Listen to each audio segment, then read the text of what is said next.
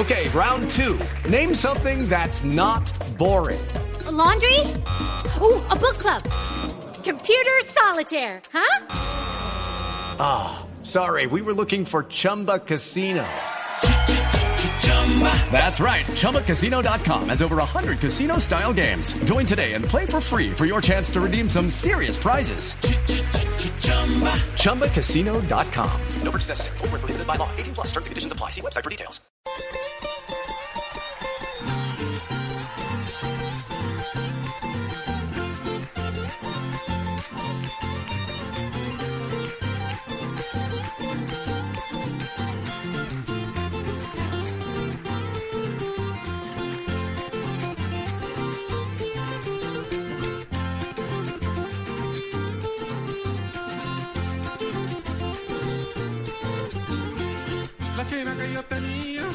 Para la capital. De nada valió quererla, pues no quiso regresar. La china que yo tenía se fue para la capital. De nada valió quererla y pues no quiso regresar. Se fue a pasar unos días, Dice que donde un familiar pero también a mi china. se la tragó la ciudad. Se fue a pasar unos días, Dice que donde un familiar pero también a mi china. se la tragó en la ciudad. Maestro Jorge Velosa, bienvenido. Muchas gracias. Recibámonos todos con una copla que tiene que ver con esto. Para todo hay una copla. Sí, señor. Acabo de recordarla, tal vez me la enseñó mi mamá. La copla decía, mis amores son del campo y yo vivo en la ciudad. Amores que van y vienen, no tienen seguridad. Buenos días. Ah, qué bien. Pero No la sé. podemos rematar con otra que acabo de recordar. Todas son tradicionales, ¿no? Sí. Maestro Velo, se le habla la voz de la conciencia. Más vale tenerla lejos y tener que caminar y no tenerla cerquita para no poderla gozar. o tenerlo eh, también, como ahora la cuestión es de género, ¿no? Claro, sí. Estamos Ah, en el- no, sí, ya nos metimos en el problema. Sí, no, no, eso, eh, no, no, ¿qué? Eh, no ahondemos, como dicen, o no nos metamos en Honduras. Ah, también, ¿Sí, pero eso hay que decírselo es a los gringos, pero para que no se metan en Honduras. Pues bueno, eh, es una afortunada coincidencia su presencia aquí, eh, presencia aquí, maestro Velosa, porque estamos estrenando frecuencia en Boyacá, 103.1. Ve, Ahí vamos creciendo en Blue Radio, por supuesto, y hemos querido... como la carranga, que se la volvió género, ya dejó de ser el nombre del grupo y somos Pero- un género. Muy chévere, además, eh, y muy merecido porque no hay que desconocer ningún género musical de cualquier región del país. Todas son importantes, representativas y culturales. Siempre y cuando, es mi parecer, siempre y cuando aporten alguna cosita de eso Claro. a nuestra entidad y a nuestra bonitura y demás. Porque aunque venimos del mismo barro, no es lo mismo pocillo que jarro, su merced. Pero venga, acaba de decir algo que no, que, Me que- que por lo menos no sabía. ¿Cómo así? El gru- eh, había un grupo que se llamaba Carranga y se convirtió en género. No, ok, no, no, lo entendí. No, no, no.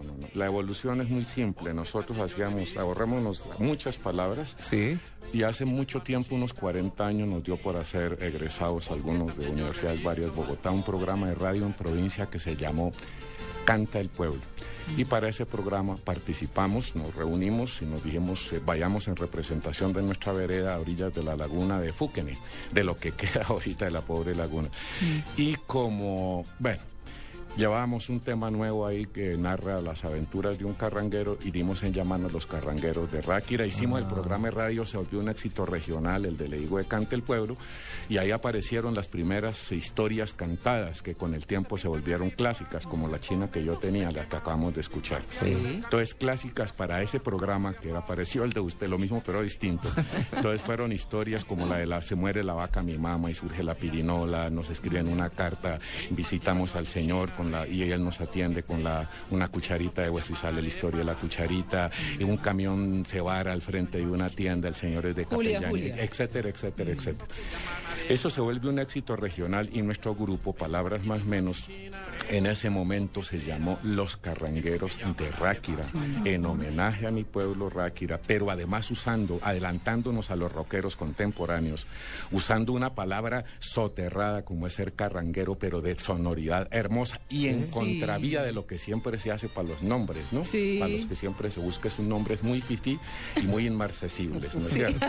Y noso- la carranga es contravía también. Carranga, Entonces, carranga es que como rasguear No, la pero, uy, guitarra. espere. Ah, No, vamos no, no, no, allá.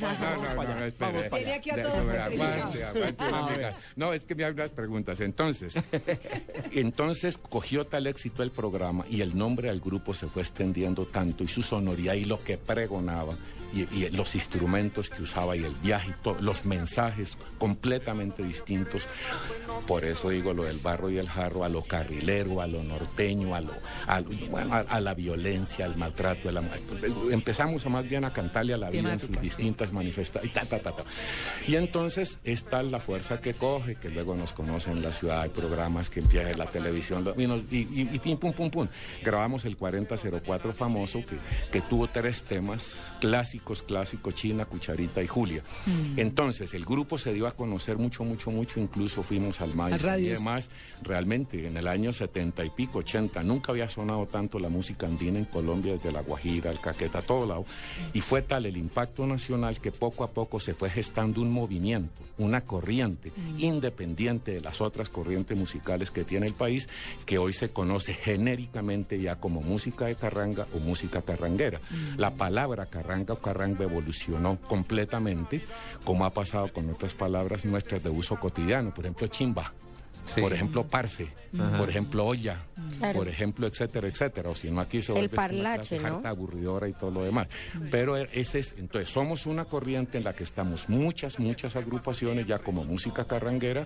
Hay eventos, por un lado, ahí dijéramos eh, programas de radio en la costa norte, hay Huasca Carranga y Carrilera, por el otro sí, lado, sí. en Tabio, en Tinjacás, en un evento ya quinto, sexta versión del convite carranguero. En fin, esto ha crecido mucho. Eso es lo más importante, creo yo, de nuestro paso por, la- por del mío y de nuestro paso como músicos por, por nuestra vida musical.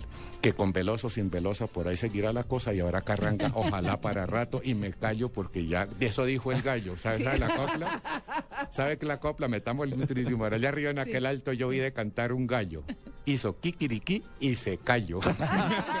Entonces, oiga, hablar de gallos. me- Oiga, para los niños de ahorita, Sí. un tema clásico que se volvió hermoso nacionalmente, de verdad lo, lo tienen en colegios, en escuelas, en Argentina lo están usando ya también en Chile, se llama la gallina mellicera. Este Ah, tema sí. es el equivalente a lo que fue la cucharita hace 40 años. No lo pro- independientemente de las emisoras, esto suena mucho en el corazón de la gente. ¿Escuchamos un pedacito? Bueno, de la gallina Sí, mellicera. Entonces, eh, maestro, lo invito a que se ponga los audífonos. Pero, ¿y eso para qué? Porque es que tenemos a una periodista Ah, en bueno, Medellín entonces que así, también sí. quiere intervenir. Entonces, eh, se llama Amalia. Nosotros la conocemos como la voz de la conciencia. ¿Amalia? Amalia, porque Claro, resulta- yo me senté con, con Jorge Velosa hace muy poco, el maestro estuvo conversando conmigo hace muy poquito acá en Medellín y, y pues sí, yo soy la voz de la conciencia porque como no me ve, Sí, cuando no les le hablo al avisamos- oído. Cuando no les avisamos a los invitados, entonces, y empieza a hablar Amalia, empiezan a mirar para todas partes y dicen quién ¿Quién está hablando. Por eso se llama la voz de la conciencia. Pero bueno, para interactuar todos y escuchemos la gallina mellicera.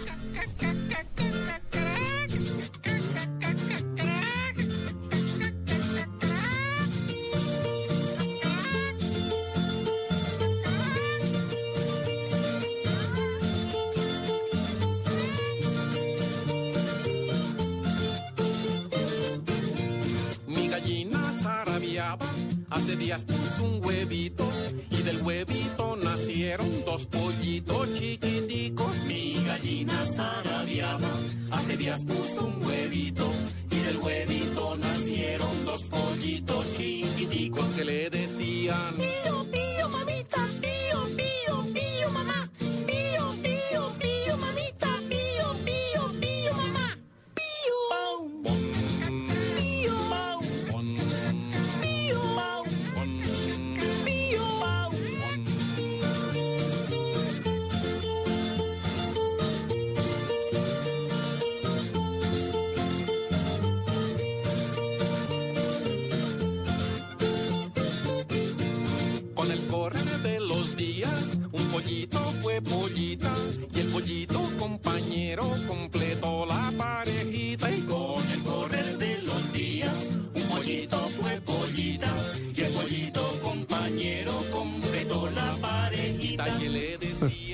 Suena, suena muy lindo este tema y estamos, y me imagino que hace parte de ese paseo de olla musical que usted va a hacer el próximo 8 de marzo en el Jorge Eliezer Gaitán. Ahí se me olvida que vine. Sí, pero no importa. Es Eso que, que yo es- me, me mentalicé. eh, ahorita en la buceta no decía Velosa, no se le olvide que lo primero hay que decir es que el 8 Pero, a las María 8, Clara, el 8 a las yo 8. como el siempre 8 a las atravesando el caballo, pero es que me quedó faltando una porque lo No, usted atropellé. otra vez. No, es que lo Se atropellé le dice con que en. Maiposa hay otra vez con el burro adentro. le- no. Yo no hago sino eh, atravesar el caballo.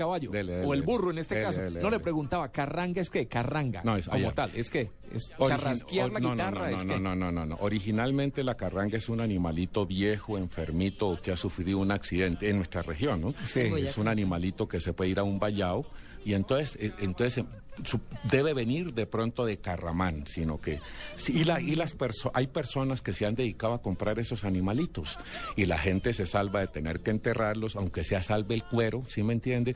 Y el que lo compra, pues apunte salecita, lo va mejorando, a la carnita va sacando y después esto viene, se vende clandestinamente en la ciudad y usted lo prueba mm, con sus delicias, esas que compra de mortadelas, filomenas. Sí, eh, nos estamos comiendo No, pero- todas las carrangas. la- ma- entonces, eso es lo que... Pero el, pero el carranguero evolucionó también el comprador y, y ahora ya está comprando animalitos sanos y demás. Y a partir de la evolución de la palabra ahora es un, es un orgullo ser carranguero allá también como profesión. Pero entonces no es carroñero. No, no, no, ya es el compadre chulo, pero esa es otra invención que hay por ahí. Pero la palabra ha evolucionado. Si usted le pregunta ahorita, estoy seguro que desprevenidamente hubiéramos convocado a los oyentes, llamen, digan qué es carrangue. Seguramente una buena cantidad dice es música, ¿no es cierto? Sí, claro. No, no conocen la evolución. Por eso decía que le- la palabra evolucionó como otras varias, que, que- de- cuyos Por el ejemplos uso. damos ahorita. Y el uso, y ojalá que no el abuso, pero bueno. Saco mi caballo, me voy de aquí. María Clara está en sus manos. Bueno, yo iba a hacer una pregunta, pero Hablando quiero que de, Luis Carlos lleva rato. señor. atravieso yo. Sí. Ahora pregunto yo, adivíneme esta. El hombre dice quererme y tratarme como hermano, sin embargo, fierros pone en mi boca y en mis manos. Es una copla adivinanza. Sí, que de un caballo. ¿qué? Ah, usted lo acabó de decir, Ah, claro, es el sí, caballo. sí, Ahora sí, por favor. Claro. Bueno, no, maestro, eh, mi ascendencia es boyacense y mi Sí. mamá es de Sotaquira. Y Sotaquira. recuerdo que en mi casa, uno de los primeros LPs que tuvimos efectivamente fue el LP de 4, 440, 4004. 4004, donde venía La Cucharita, donde venía Julia, donde venía El Camión, Saseño. Por fin se van a casar. Sí, sí, sí, y, todo, y sí. si- el No, diciembre por fin salió luego, pero En la bueno, siguiente. Y uno de los, y por supuesto, esa música sonó en mi casa y la tengo arraigada en mi sangre. Y una de las cosas más lindas que pude haber visto yo eh, en mi ejercicio periodístico fue escuchar al maestro en su carranga sinfónica en el Festival de la sí. Cultura en 中啊。Así que muchas gracias y estoy seguro que el próximo eh, paseo de olla va a ser algo también muy bonito porque la música es nuestra, es una Sí. música que, que, que, que es familiar, que uno la ha escuchado en la casa, que uno la ha tenido y estoy seguro que la gente lo va a disfrutar muchísimo. Luis Carlos es experto en cine, ¿no? No, no, no, pero cine, además pero es que ahorita acabamos de cuadrar ese libreto allí cuando estamos tomando Ah, sí, ah. Yo le dije, diga todo eso. Uy, ya que es paisano. No, mentira, mentira, ¿cuál es? Pero maestro, yo le quiero hacer una pregunta. Eso aquí que- no se manipula la sintonía. Para absolutamente para nada. Mire, eh, nosotros estuvimos en diciembre, una de las dos fechas que ya no recuerdo, hicimos un especial de paseo de olla porque en, en mi caso particular, eh, yo he crecido en muchas partes del país y entre esas viví en Duitama y en Tibasosa, ¿no? Duitama, a los de Duitama los llaman, el apodo es Matacuras. ¿Ah, sí? Y a, los ¿Verdad? de, y a los de Tibasosa son Orcayeguas. ¿Orcayeguas? Ah, Orcayeguas. sí. Virgen Santísima. No, no, en serio, pero son, a- son los en mi tierra, bueno, Sí. fiesteros, tinjacamuchileros, eh, eh, los de Santa Rosa de Viterbo son los gochos, pues, pero esto es nacional. Claro. Esto no es solo en Boyacá y es una maravilla que la gente también se identifique y los apoditos que vienen, están hablando de gentilicio, ustedes mejor Sí, conocerlos claro. por los ¿Y los de Paipa? sí. ¿Y los de Paipa? ¿Cómo Ya, les dicen? pues, venga, hablando de gentilicio, yo Paiperos deben ser eh, paiperos los de Paipa. Pai- no. paipicultores. No es que hablan de gentilicios. Usted, cuando yo llegué, usted estaba en lo de gentilicios internacionales. Sí. Y hace unos dos, tres años, a un conocido mío que terminó bachillerato, le pregunté yo, ah, recién se graduaba. Y le dije que si él sabía que era un gentilicio. Me dijo, sí, donde hay harta gente. Le dije, chévere, bien. de verdad, de Sí, absoluto. se lo digo así. abso- se lo estoy contando como un hecho. se, gentilicio lo, se- lo estoy contando como un hecho verídico de la vida real. Bueno, no, pero mire, yo creo que, que- que muchos colombianos hemos tenido privilegios muy chéveres, como montar en enjalmas de burro. A Sí. mí eso me encantaba Montar cuando en estaba chiquita. Eh, y eso lo hice en Tiba Sosa, por ejemplo. Mm, pero yo le quiero preguntar por los paseos de olla. Como tal. Eh, porque obviamente usted, dentro de, de todo su repertorio musical, que es el que hemos ido poniendo, eh, tiene temas que tienen que ver con el paseo de olla. Para usted, ¿cómo es un paseo de olla tradicional? Nosotros hicimos todo un especial hablando de esos temas y demás. Eh, para usted, ¿cómo es un paseo de olla tradicional? En, en mi- en el campo, en el caso mío, realmente no hacíamos, no cocinábamos.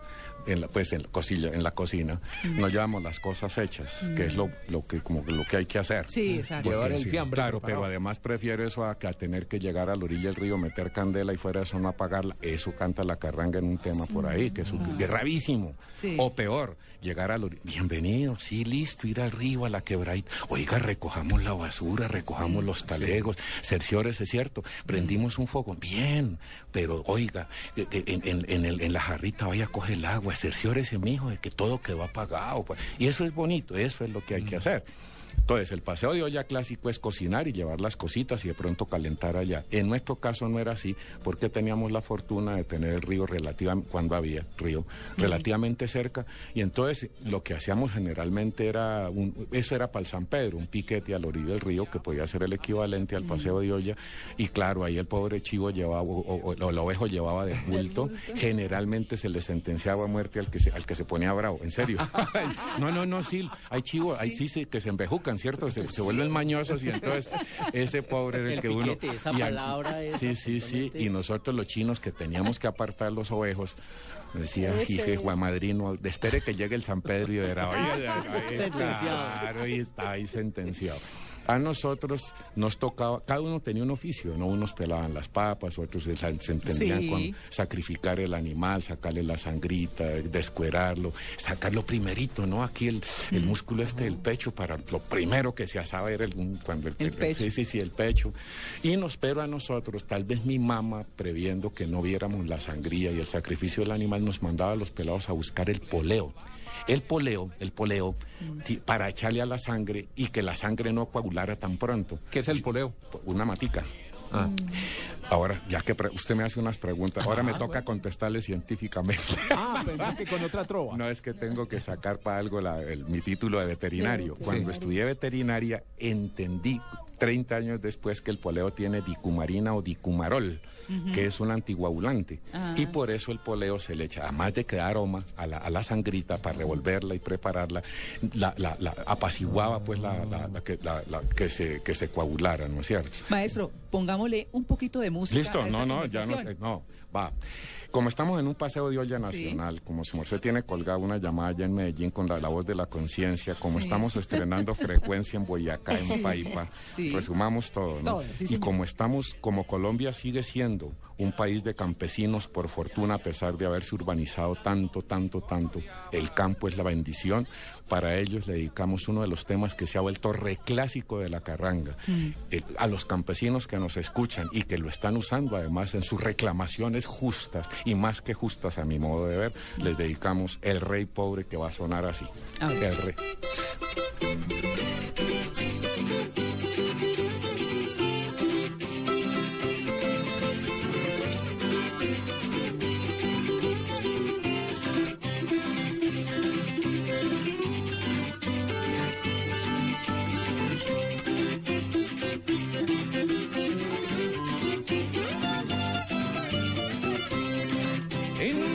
Yo me siento como un rey, un rey pobre pero al fin y al cabo rey. Mi castillo es un ranchito de embarrar y mi reino todo lo que alcanzo a ver. Por corona tengo la cara del sol y por capa una ruana sin cardar. Es mi cetro el cabo de mi asadón y es mi trono una piedra de amolar. Es mi cetro el cabo de mi asadón y es mi trono una piedra de amolar.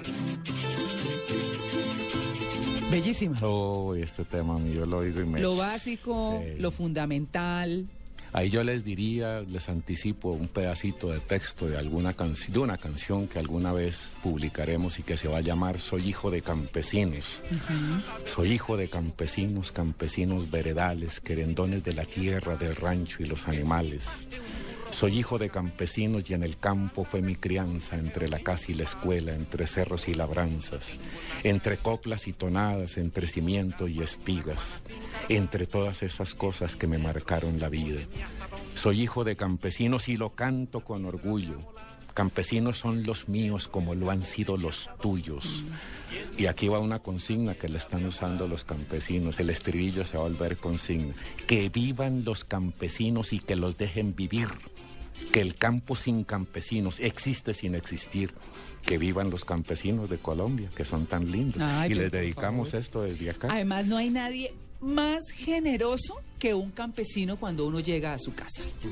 Es decir, cuando uno llega a una casa campesina, eh, tiene la fortuna de ser atendido como un rey. Y muchas veces gente muy pobre mata su gallina, eh, va a mandar a ordeñar la vaca y le da leche fresca y da lo mejor que tiene. Sí. Ah, entonces eso vale más que cualquier cosa. So- usted me hace para le, metimos, le, met- le metemos un poquito de humor. Bueno, Hablando de lo que usted está diciendo justamente, Sí, alguna sí. vez llegó un obispo a Ráquira y le dio por irse por allá para otro pueblo. Y, y- y- y que por qué no, que él se iba así de, pues, y que no le diera nada de comer y a llevar y viene una tormenta terrible. Y bueno, el señor obispo se quedó por allá varado en una montaña y vio una, vio un humito por ahí entre el- en, en una lomita y se acercó a las seis sin almorzar y sin la- nada, de la cocina de sí, leña. Sí, sí, y entonces llegó ahí, estaba mi paisano con la mujer, ¿no? Y ellos, ay, qué bendición, su merced, y le besó. Y él le puso de una vez el anillo para que se lo besara, porque claro. Que No los- le sacó la piedra, no. y entonces le dieron humildemente eso que dice usted ahí. Sí, Había sí. caldito y lo atendieron y tal. Y de pronto el pobre gallo se le ocurre echar la última cantada para irse a acostar. Y el obispo se hace el bobito y le dice, hijo, perdóname, por aquí son muy escasitos los, los gallos. Y dijo mi paisano, no, su merced, lo que son de escasos son los obispos. Ay, la, ay, hablando usted de la generosidad, digo, no, ahí se salvó el gallito. Sí. bueno, pues aprovechemos su presencia aquí para hablar de dos de las siete maravillas turísticas de Boyacá. Bueno, María Clara, hay que reconocer que Boyacá es uno de los departamentos más grandes de nuestro país y contamos su territorio y también es uno de los departamentos más consentidos porque la gente reconoce Boyacá y quiere ir a viajar y a reconocer algunos de estos destinos. El primero de ellos es la Sierra Nevada del Cocuy o Huicán. Para mí, uno de mis destinos favoritos en Colombia. Es un parque nacional natural que está ubicado en medio de la cordillera oriental. Es especial porque no solamente vamos a encontrar picos nevados que alcanzan casi los 5.000 metros de altura sobre el nivel del mar, sino que nos vamos a poder deleitar con hermosos paisajes de frailejones y de lagunas. Un- una- como pató hay una copla en la Sierra del Cocuy, la gente tiene mucha oveja. Sí. Y hay una coplita que tradicional que dice, en la Sierra del Cocuy yo quise una cocuyana. La quise porque tenía en el cocuy al- harta lana. Siga, su- Por fin, por fin pude saber qué quería decir el cocuy. Claro. No, maestro, buenísimo. ¿Cómo pasar el frío? ¿no? Siga, siga, siga, siga. Quiero contarles que la primera vez que esquilé una oveja fue allá, en el. Cocuy. Un oficio muy bonito. Ujú. Es difícil, la verdad no, no es fácil sacar el vellón completo y bueno, me encantó, de verdad que es un destino que siempre aconsejo para los turistas que me preguntan qué destino escoger en, en Colombia. Ahí habría que aclarar la palabra esquilar porque de pronto más de uno no la conoce. ¿no? Sí. Es- Sí, pero esquilar, Sí, sí, es la lana. Listo, listo, entonces Sí, ya está claritico. O sea, yo soy paisa y No, lo no, conozco, pero es que usted se crió entre las ovejas, sería el.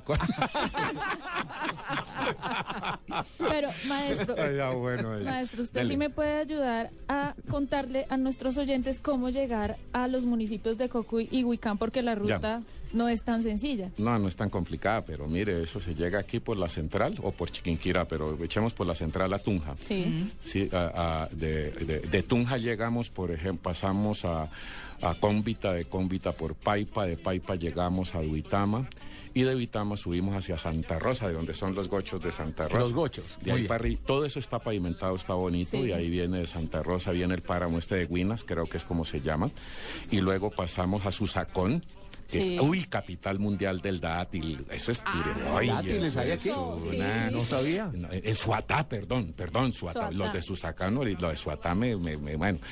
Antes de Suatá queda Susacón y en Suatá es Capi- claro, allá cultivan mucho el dátil. Yo creí que eso era del desierto.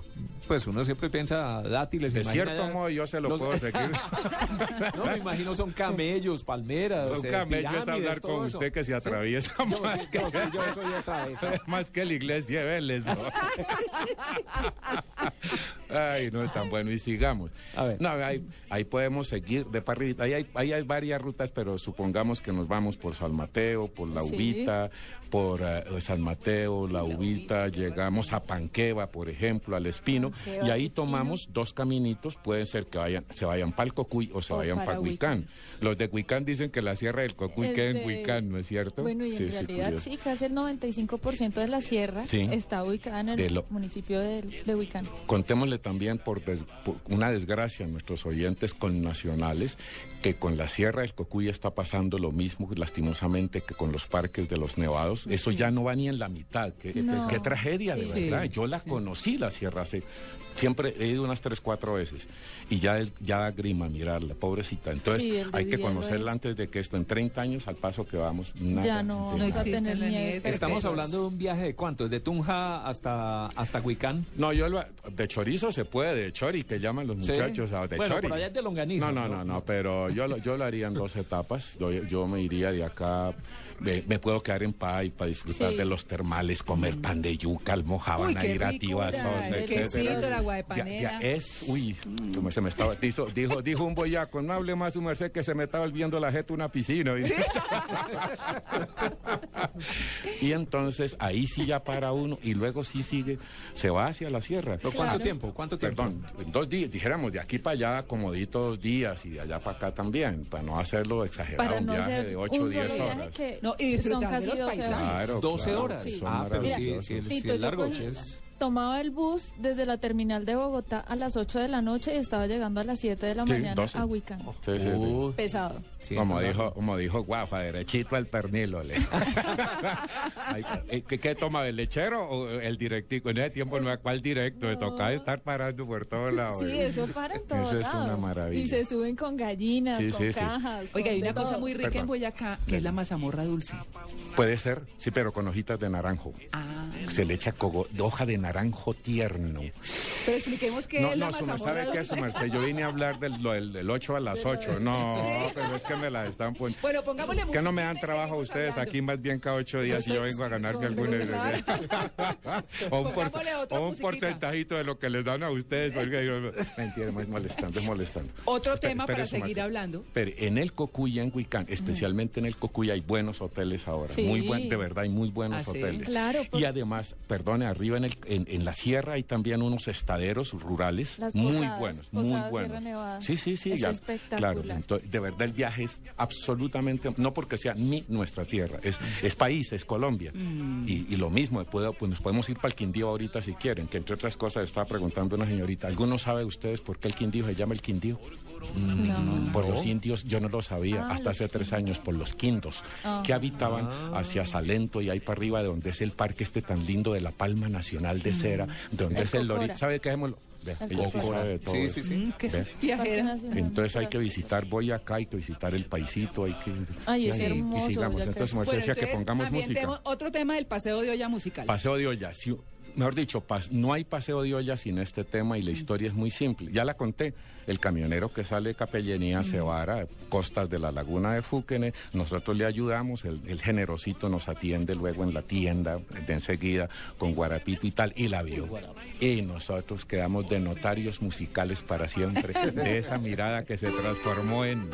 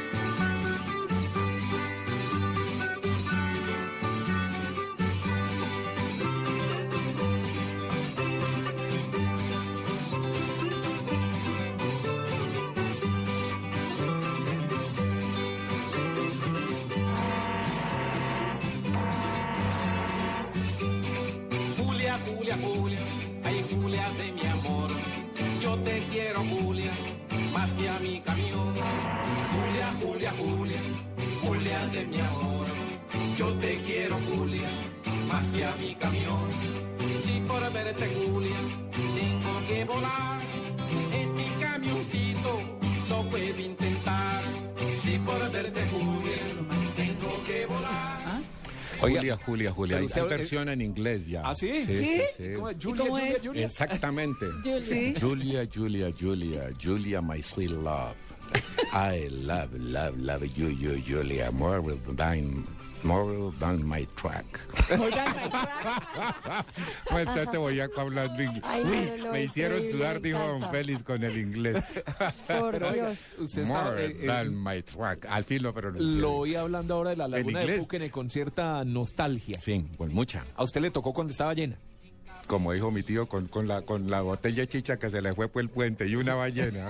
Una ballena. una ballena. Le gritaba y decía, ¿cómo así dónde está? Dijo, no, se me cayeron dos botellas de chicha y una ballena. Así. No, mire, la laguna Fúquene es un pueblito de Cundinamarca. Cerca queda una de las maravillas de Cundinamarca, una tacita hermosa que se ¿Susa? llama Cucunubá. Ah, Ah, Donde nació Pedro Gómez. Claro.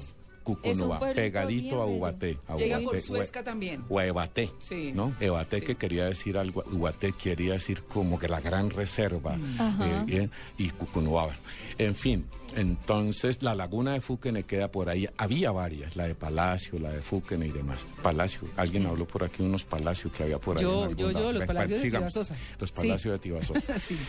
sí. Fúquene parece que entonces es un municipio, pero también la laguna. Y el nombre parece que viene de la raíz fo, que quería decir como el valle del zorro o de lo desconocido. Mm. Esa raíz fo también tenía que ver con la palabra focha, que luego se volvió Fucha del Río, que ahora no existe en Bogotá. Sí, el río Fue el río famoso Fucha por los lados del Restrepo y Sí. demás, ¿no es cierto? Entonces, laguna de Fu- ¿sí?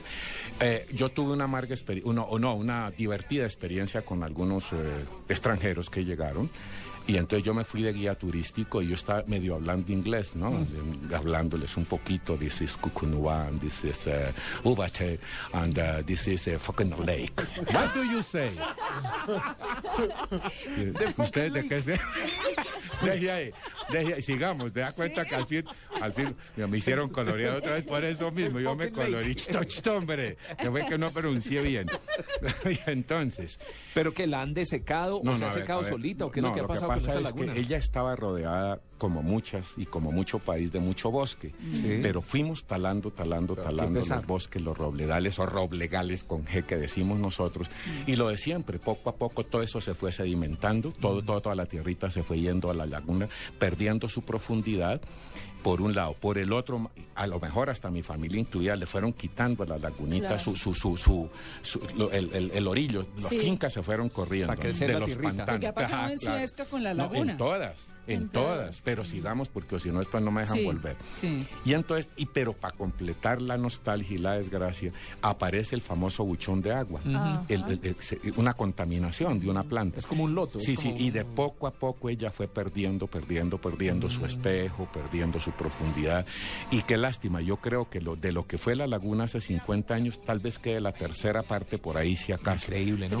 Lo curioso, curiosidad es tanto ella como la cocha, como la de Total, paseo obligado. Y la de hace- De esa hay que hablar, de maravilla esa hay que tuve la suerte de verla hace cinco días. Cada una tiene su isla, ¿se acuerdan? Sí, ¿Cierto? la isla del pues, amor. Claro, uy, y, y, y Caquesa también es la capital del amor. Ajá. Y Sutamarchán, ¿sabe por qué? De la morcilla. Ah. ¿Usted sabe, ¿Usted sabe cuál es el himno, el himno, el himno de Sutamarchán? El himno que más prefieren internacional en Sutamarchán y Caquesa. No, ¿Cu- ¿Cuál, cuál es la, por, qué- por qué era la capital del amor? por la morcilla. Pues los que prefieren allá la música internacional gustan mucho de la morcilleza, ¿no? Chistes para cuatro nomás, la gente, no, la gente está La pagando el mor- para los de la la. Bueno, entonces, en, íbamos. Eh. Y entonces la laguna de Fuquene, lástima. ti- Tiene todavía su isla del santuario, se llama así. Ahí vivía el jetón Ferro, un, repentista de los más famosos poetas que ha tenido el interior de Colombia y, y repentistas tan buenos como los paisas que tienen esa gran virtud en la trova, fue el Getón Ferro junto con otros, Clímaco Sotoborda, Tamayo, Julio Flores y otros bárbaros que se reunían, otros bardos que se reunían, que los llaman bárbaros, se reunían a echarse sus trovas y sus cosas, y improvisar y repentizar. El Getón Ferro vivió en esa isla del santuario de la laguna de Fuquen. ¿Y la isla es habitada? ¿O Sí, no, habitada? tiene un, hasta un hotel, Tiene creo. una ¿no ¿Ah, sí? Yo estoy aquí con la experta quitándole el Sí, trabajo. ¿Y cómo llega uno en lanchita, en un botecito? No, que ahora no, usted puede irse a pie. ¿De hombre. verdad? No, No, no, no, no, No, me es eso, No, no, no, es eso. Molestando. No, no, me daría mucha tristeza Es que fuera molestando. así. Esto me hace acordar usted el cuento de Jesucristo predicando en Galilea. ¿Usted se acuerda? Entonces viene Jesucristo predicando sobre la laguna de Fúquene. Sí. Supongamos, mejor que cuál. Pongámoslo a la orilla de la laguna de Fúquene. Jesucristo sigue caminando sobre, la, so- sobre el agua, ¿no? Y Pedro que lo ve, rin, se bota y... Entonces, Se empezó a ahogar. Y a ahogar y se voltea a Pedro y Cristo y le dice, Pedro, por las piedrecitas. ¿sí? Por las piedrecitas.